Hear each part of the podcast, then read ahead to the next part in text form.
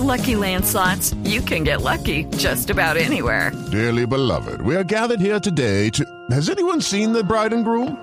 Sorry, sorry, we're here. We were getting lucky in the limo and we lost track of time. No, Lucky Land Casino, with cash prizes that add up quicker than a guest registry. In that case, I pronounce you lucky. Play for free at LuckyLandSlots.com. Daily bonuses are waiting. No purchase necessary. Void were prohibited by law. 18 plus. Terms and conditions apply. See website for details. Boombox.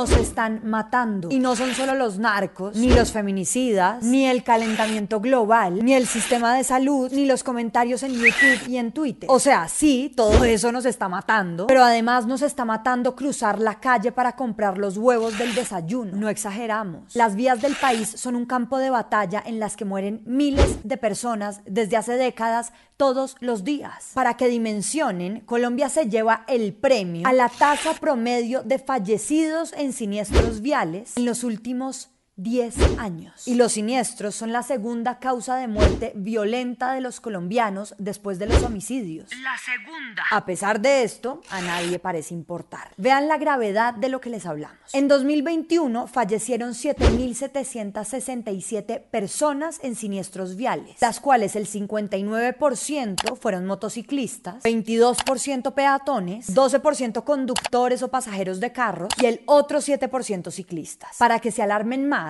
en lo corrido del 2022 han muerto 6.011 personas, lo que representa un aumento del 13,6% respecto al mismo periodo en el 2021. Esas más de 6.000 personas son casi el doble de la gente que muere por cáncer de pulmón en Colombia. Lo más horrible de todo es que de seguir con esta tendencia, al final del año se contarían más de 8.400 muertes, superando ampliamente el 2021. 8.400 personas van a morir y esto es evitable. ¿Y por qué pasa todo esto? Pues primero porque la gente en las vías va toda mierda, no respeta las señales de tránsito o manejan borrachos. Pero concentrémonos acá solo en la velocidad, que es el factor que multiplica todos los otros factores de riesgo en las vías y el que más mata. La Organización Mundial de la Salud dijo que por cada kilómetro por hora que se aumenta la velocidad, se sube en un 4% el número de muertos en las vías. Y otro estudio demostró que si uno es un peatón o un ciclista y lo impacta un carro a 30 kilómetros por hora, las posibilidades de sobrevivir son de un 90%. Si ese carro va a 50 kilómetros por hora, pasa a ser de un 20%. Pero si ese carro va a 60 kilómetros por hora, las probabilidades de vivir son casi nulas, un 5%. Vean la diferencia que hace la velocidad en una vía. Bajarle solo 10 kilómetros por hora a un vehículo puede parecer una bobada, pero en vidas eso es un montón. Acá en Colombia, 8 de cada 10 personas que se vieron involucradas en un siniestro vial tenían al menos una sanción por exceso de velocidad. Pero igual no hacemos lo suficiente para evitar que la gente ande como Montoya y Schumacher en el Gran Premio de Brasil del 2001.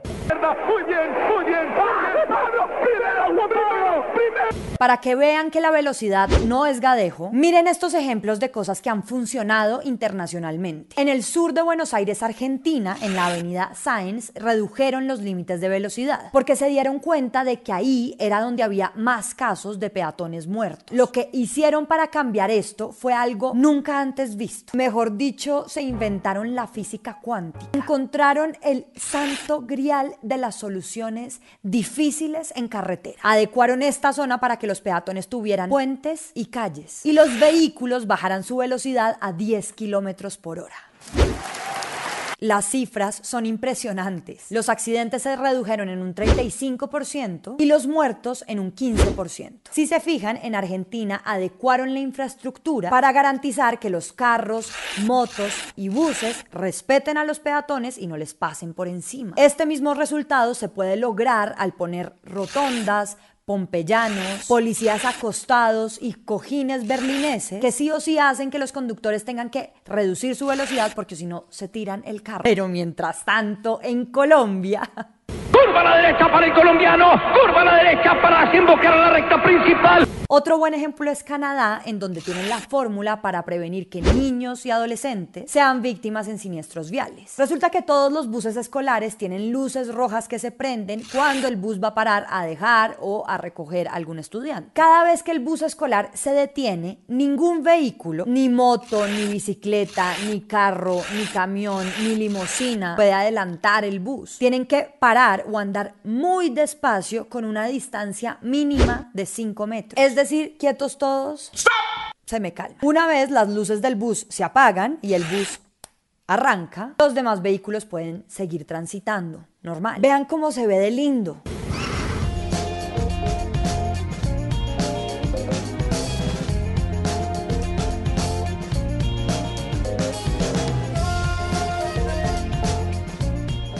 Esta norma se diseñó así para evitar que a los niños les pase algo. Y si a alguien le da por hacerse el vivo y adelanta a un bus escolar, sí o sí va a tener que pagar una multa de hasta 5 mil dólares. Porque los buses escolares tienen cámara y envían los datos de los infractores a las autoridades. Esto, sumado a más iniciativas, ha dado frutos porque en Canadá han reducido el número de heridos por siniestros viales en un 28% y han logrado disminuir la tasa de muertes por siniestros viales a 4.6 por cada 100.000 habitantes, la más baja en la historia de ese país. Entonces vean cómo hay maneras de evitar tragedias. Pero en Colombia, mi Colombia, pues... La transición entre Bogotá y la muerte es casi imperceptible. Como ven, estos ejemplos van acompañados de otras iniciativas que hacen que las vías sean más seguras para los peatones, los ciclistas y los motociclistas, que son las personas más vulnerables. Si usted va a reducir la velocidad en una vía, tiene que acompañarle de infraestructura, de señales de tránsito, de controles y multas, de vehículos buenos y seguros y de cultura ciudadana. Eso es lo que los expertos llaman un ecosistema seguro. Pero en Colombia pensamos que esto es una utopía y nadie le presta atención. Miren por qué. En 2011 y en el 2013 se cayeron dos proyectos de ley que buscaban implementar el sistema de puntos en las licencias de conducción. Eso existe y funciona en España. Se trata de que a cada conductor con su licencia le dan un paquete de 15 puntos. Por cada infracción que comete, sea que se cruzó un pare, superó la velocidad permitida o se parqueó donde no era, le quitan un punto de ese paquete. Cuando un conductor se queda sin puntos, pierde la licencia de conducción y no puede volverla a sacar. Según los expertos con los que hablamos, esto no prosperó en Colombia porque a los congresistas les pareció que eso ya estaba en otras normas. Y sí es cierto que si uno conduce ebrio en Colombia le pueden quitar la licencia, pero si usted comete otro tipo de infracciones, paga la multa y sale para pintura. El punto es que aquí las personas que tienen cientos de infracciones no deberían seguir manejando como si nada. Pero pues Colombia, tierra querida, himno de fe y alegría, donde se ven titulares como detienen con licencia falsa a conductor que adeuda más de 59 millones de pesos en multas. Hay más ejemplos de cómo aquí no cogen el toro por los cuernos. Vean, en 2022 el Congreso por fin aprobó la ley Julián Esteban, que fue el niño que murió en su bicicleta al ser arrollado por un camión en la vía Zipaquirá-Cajicá. Esa ley buscaba fijar en 50 kilómetros por hora la velocidad máxima en las ciudades. Esto, según varios expertos, va por el camino correcto, porque la velocidad, como les dijimos, define qué tan fatal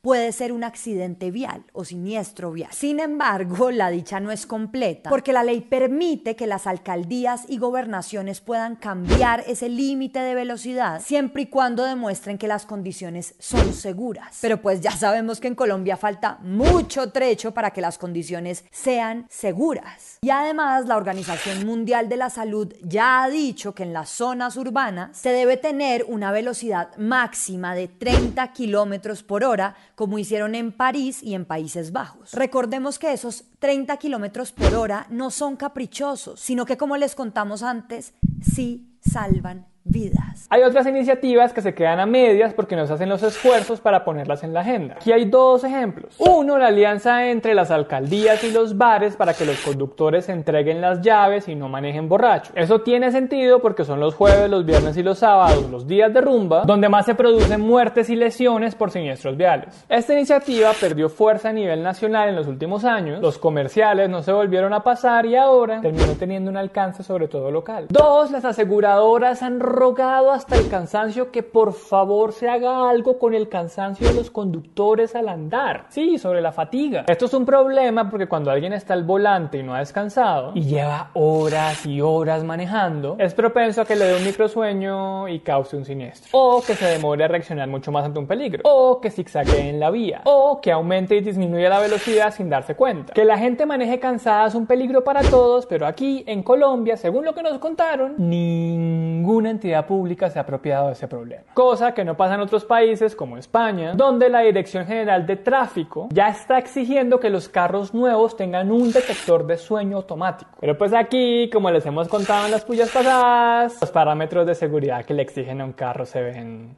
así. ¿Qué tiene que pasar para que estas muertes y lesiones en siniestros viales dejen de ser paisaje en este país? Para que los políticos empiecen a actuar sobre este tema y lo regulen? Para que los fabricantes de carros y motos dejen de pobretear al mercado latinoamericano y lo igualen en seguridad al europeo? Este es un problema que le está costando la vida a los motociclistas entre 20 y 25 años. Y a los niños. Entre enero y septiembre de este año murieron 693 motociclistas ciclistas menores de 25 años en siniestros de tránsito. En los últimos cinco años se han reportado casi 145 mil niños y niñas de menos de 10 años heridos en siniestros viales. De hecho, el promedio anual de niños lastimados por esto es de 33 mil. Y ojo porque este sigue siendo un problema hoy. En los primeros dos meses del gobierno de Petro se contaron 1.286 muertos. Nosotros ya llevamos tres capítulos alertando sobre esto. Ya habíamos dicho que esta es una tragedia silenciosa que ocurre en nuestras narices y que cada 77 minutos alguien moría en un siniestro vial. Pero parece que acá, en Colombia, nos gusta seguir contando muertos. ¿Vamos a hacer algo?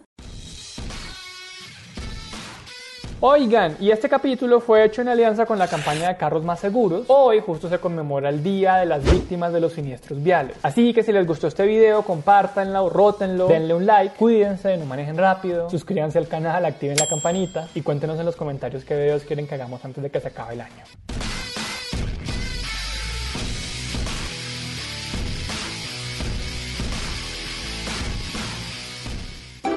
Boombox.